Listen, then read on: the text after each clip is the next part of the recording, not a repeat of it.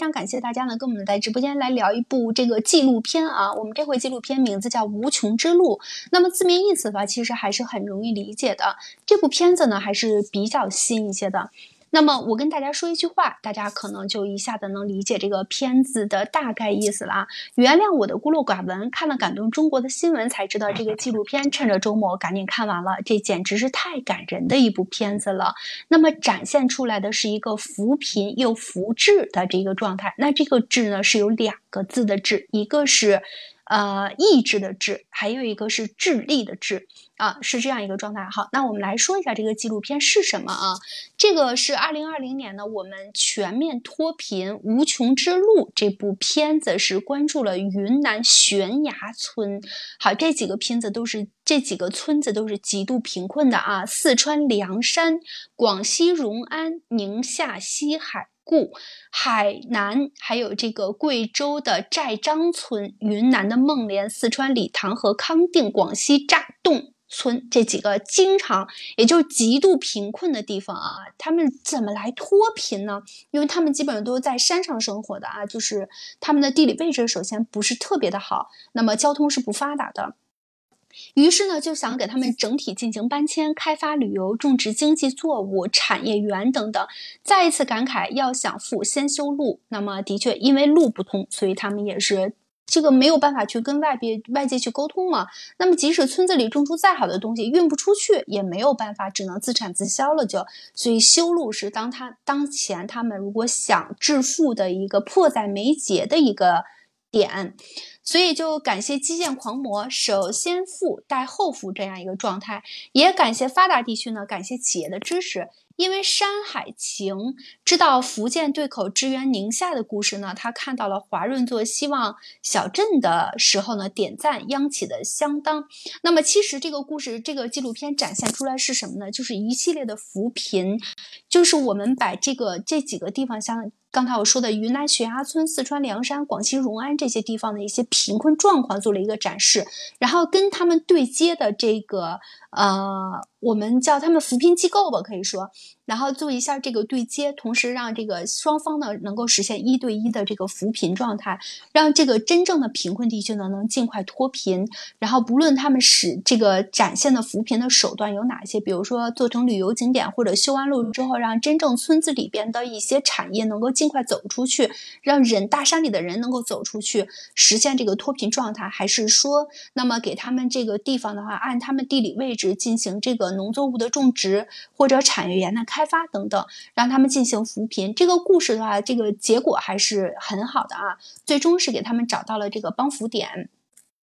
其实也是感谢他们这个千千万万的扶贫工作者，因为这些扶扶贫工作者的到来，然后给他们这些原来不太被呃全国百姓知道的他们这个地理位置啊这么贫困的地方。然后得到了这个对外的一个展示，也得到了这个扶贫的机会，同时还也感呃感谢党，感谢国家，还有就是听到一千八百多名扶贫干部牺牲，就因为他们这些地方，然后这个工作的状态下进行这个付出了生命。牺牲也是很感慨，希望他们能看到今天的胜果、胜利果实。我们也应该可以看到。那么这部故事的话，大家就是，呃，可能它是一个连续啊，纪录片嘛，连续剧的形式展现出来的，就是我们中国直到现在的这样一个状态呢，还是有很多贫困地区，那么很多这个孩子是上不了学的状态也是有的。那么家里的话，这个房子都是这个怎么来形容呢？就是外边下大雨，里边下大下小雨，外边是冬天，里边呢。也只是隔隔了一个隔了一层雪的一个状态，也是很冷。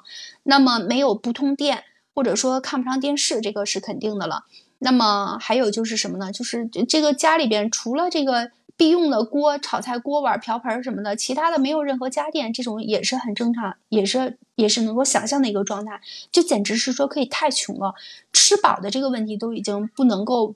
解决，更何况穿暖的这个问题了。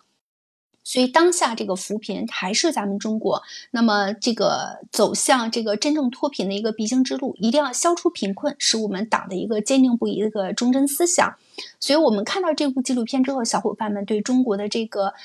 贫困状态的话，或者对于这个扶贫自己有没有一些想法或者经历的话，我们可以来说一说，好吧？我大学的时候去过延安那边支教，然后后来我工作之后，在一三年的时候吧，我去过一次云南的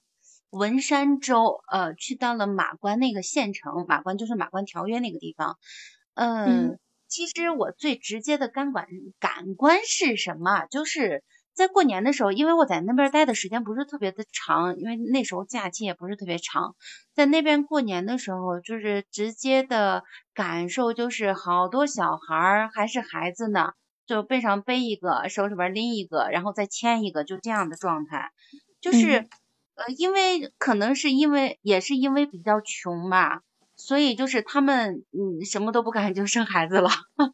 那就是孩子越生越多，然后生活条件越来越差。那当然就是当地也不乏过得好的好的那个那种家庭啊，但是就是贫困的话，我觉得就是很多时候是因为他的意识。呃，一方面是因为意识，但是客观的条件也是存在的。就比如说像悬崖村那样的，或者是像就是呃怒江州那边，然后溜索过那个过过江这样的，其实这种那个天然的条件是存在的。那就是怎么办？其实国家出台了相应的这种呃叫扶贫的政策。那还有一些还有一些地方就是他会就是呃。经过这个政策的扶持，然后通过就是自自身的努力吧，然后加上这些政策的加持之后，它可以脱贫。但是很多人又会因病致贫，这样的情况的话，真的是很多很多。那包括就是其实有一个电视剧叫叫什么来着，就是关于这个脱贫的，就是隔哎呀，我想不起来叫什么了。反正就是看了之后，很多是这样的。它有些地方是呃条件相对好一点，就是。它自身的位置也好，包括它的就是地理条件，它就是呃有一些就是可以开发出来作为景点呀，或者是呃就是开发出来其他的旅游的，或者是农副产品的加工的等等，这样的话其实是一个很好的就是脱贫致富的一个点。但是呢，会有一些人他那些，比如说有一些人是那种啊什么小农思想呀，或者是什么小富即安呀这样的，他会有一些。呃，就是他自己思想上比较落后的话，会导致他这个原本好的政策的话，他就是整个的搞得他自己本身可以是一件很好的事情，可以让他赚更多的钱，但是因为啊，就比如说他开了农家院，开开了民宿之后，他的卫生不达标，他做的吃的也是，就是整个的条件搞得并不是那么好，就是人为可以呃操。操作的这些事情，他不去注意，然后让那些游客们来你这里消费的人，他体验不好，然后给你差评，或者是说就是带动的你整个村落，然后就是整个的面貌都不好了，然后会整响整体上影响一个大局。这样的事情其实屡见不鲜的，这是相对就是地理位置条件比较好的地方，那就像那个悬崖村他们那样，就是那个自然条件那么恶劣的话，他们可能会就是连就像。那个 TVB 的这这个陈贝儿拍那一集的时候，他其实用了大量的主观镜头去表现他爬这个天梯的时候，去到这个村子他的一些主观的感受。那就是可能如果说把它开发出来作为旅游景点的话，可能外界的人要过去的话也真的很难，因为他来回路上就要花，就是这个上下这个路上可能就要花掉五六个小时的时间，那其实什么都干不了了。那这样的话怎么办？其实可能可能说，就是因为是精准，现在是精准扶贫了嘛，它就是会根据你这个呃村子的实际情况来制定相应的帮扶措施。那这样的话，他们怎么办？那孩子先解决孩子的上学问题，然后改变他们落后的一些思想意识，让他们跟上时代的潮流，然后让他们更多的看见外面的世界。然后，其实还有一个问题。就是我，我突然想到，就是之前有一个叫节，有一有一档栏目叫做《变形记》，好多就是那种深山里的比较贫困的地区的孩子，到了城里面去感受他们去过他们从来没有感受过的那种生活。但是就是回去之后会怎样，咱暂且不论。然后就说，很多大山里的孩子通过上学，通过求学，走出大山，然后看见了外面更加精彩的世界。很多人不会选择反哺他的家乡，会留在大城市去工作。咱不说，就是暂且不说他这个呃人的行为怎么样，就是可能每个人的选择都有自己的选择。但是如果说有更多的人走出来再回去，然后。再结合着这个精准扶贫啊，国家的政策是不是可以让自己的家乡变得更好一些？我觉得就是这个呃，这档就是连续的十二集的节目出来之后，呃，虽然说引发了很多，就是像香港当地人很多的呃人观众，他们联系试图联系这个导演这个主持人，说我要买嗯那个叶萍姐姐家的咖啡豆，然后我要买他们的农副产品，这可能是真的是带动了一些产业的兴起。但是我觉得更更更更重要的是，就是这些作为啊这些。贫困地区出去的孩子们，然后如果说你真的是有这样的情怀的话，如果说你可以选择的话，你再去反哺你这个家乡，是不是可以把家乡建设得更好？这样的话，就是呃，刚刚就是有一集，其实悠悠有拆解到说扶贫也要扶志，那就是扶志然后再扶贫，这样一个循环的话，是不是效果会更好一点？这是这是我看完了之后我想到了一些点啊。是的，你刚才说的简直太专业了，因为因为一看的话，这个跟你的工作还是息息相关的，呃，那么的确是这样的，就是很多人他。他，你其实我可以理解啊，就是比如说从大山中走出去，那么这个村子里面出了一个大学生，简直是非常不容易的一件事，就跟我们现在有个人去念这个清华北大一样，感觉还是有一点稀奇的。那么当他出去之后，他见了外边的世界，他想说再翻回头来把自己的村庄、这个家乡做一些变化什么的也有，但是相对来说少一些，因为他感觉就是趁着自己年轻嘛，还是多挣一些钱，了解了外边世界的话，那么再翻回头去，你想。他如果用同样的时间，比如拿十年在外边挣能挣多少钱，他去折腾他自己的家乡的话，那么这个相对，我觉得可能付出的要更多，而且回报要更少一些。他们可能是这样去权衡的，哎，可以理解，没有对与错，嗯，因为他最终努力学习，终归是想过得一个好的生活嘛，嗯，可以。那看看其他小伙伴，对对对，我觉得是这样。就是刚才我听哈哈说他那个要去精准扶贫嘛。呃，不是，是那个，就是去支教的那个事情。然后我一直觉得支教这个事情是一个特别好的事情嘛。呃，然后呃，因为刚才你提到就有那个大凉山之类的这个地方。然后我以前看过一个新闻，就是大凉山那边的确是太贫穷了。然后他们当地的那个孩子实在是没有学上。然后呃，就有一个后来有一个拳击馆的那个老板嘛，然后他就看到他们比较贫穷，他们就把这些孩子。嗯，就招到他们那个拳击馆里面去，嗯，教学那个打拳击。然后，但是实在孩子实在是太小了嘛，也就也就是这个十来岁的这个样子。嗯，结果这个事情呢，他在网上一开始是就是发就是发出来之后嘛，就说我们这个孩子就是是什么情况。后来就有记者追踪报道，结果报道了之后呢，呃。当地的那个就引起当地的一些部门的关注，然后大家就是这个部门就最后的决定是什么呢？觉得就是因为他们这个是个拳击馆，他不应该这个呃，就这些孩子他应该是回去接受义务教育去，而不应该在这个地方呃打拳击，所以就把他们都给征召回去了。可是呢，他们回去之后呢，其实当地因为教育系统实在是太差了，教育这个环境啊什么的，所以呢，他们又面临着一个没有学上的一个问题。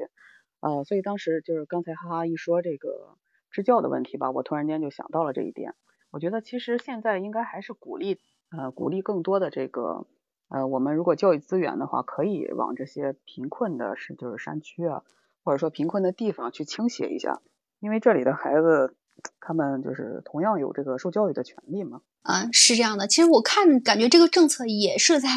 逐步的倾斜。现在这个全国，尤其是这个党和国家政府的话，其实还是非常关心这个扶贫的。嗯。也是，我觉得每一年的这个什么这个人大代表会都是会提出这个扶贫怎么来扶贫，怎么来脱贫这些，嗯，还是很重视的。好，那刚才看这个玲珑开麦了，玲珑是要说什么是吧？嗯，说起这个，我就想起去年那个 B 站上面一个 UP 主，就是那个抹茶，他是就是他是在那个四川那那个地方的，然后他就是因为那个地方非常贫穷嘛。所以他是身患疾病，但是他根本就没钱去吃药，最后是在那个出租屋里面去世了。他去世之后呢，才就是人家才发现，然后他是在呃 B 站上面也当时是很少的关注粉丝吧，后来因为他的去世是几呃两百多万人涌到他的那个就是他的那个页面去。留言很多人就是说，根本就是不是因为他的去世，他根本不知道，就是我们来说是根本想象不到那里的人可以这么穷，就说作为他能够这么穷，所以就是现在那个他的那个页面在 B 站上面也是作为一个纪念账号吧，一直存在会。当时是在 B 站上面引起挺大的轰动的。对这个事儿我也知道，他好像当时他是患了病，然后他每天会直播说，你看我这个打开房间以后，那个我们房间就是他住的那个茅草屋嘛，然后外面就是哎是是是一一片山啊，还有云啊什么的，哎，就让人看着很心酸。对，但是他很坚强，一直就是想自自救吧，但是当时的粉丝也确实很少，根本就没人注意得到。挺主要就是对对，关键有时候这个网络上这个东西，大家觉得想去救吧，有时候还得考虑考考虑考虑。现在不敢不太敢相信哈，虽然说看是看到了，但是还是要斟酌一下。嗯，的确是这样，就有有的时候像网络上也有这个，比如说众筹啊，什么瞧病啊，这些都有的，都会发生。哎，现在网络的确是很发达，有好处也有不太好的地方。是的，就是刚才玲珑跟我们说了这个贫困，也是跟我们解读了一下贫困，和哈哈跟我们说了一下这些观点的话，的确是这样。就是中国的这个扶贫之路是任重而道远。那么因为这个地广人地大物博嘛，哈，那么简直是，呃，而且这个住在山，尤其是在这个交通不太方便的地方的话，那么越会出现这种相对于贫困的地方。贫困的话，那么第一，首先是这个这个要先修路嘛，所以说也是看到了这一点。那么要想富，先修路啊，少生孩子，多种树，这个是在二十年之前想要致富的一条一个口号，一直挪到现在，我们其实依然受用啊，这个是迫在眉睫的。所以我们看到了中国对于这个。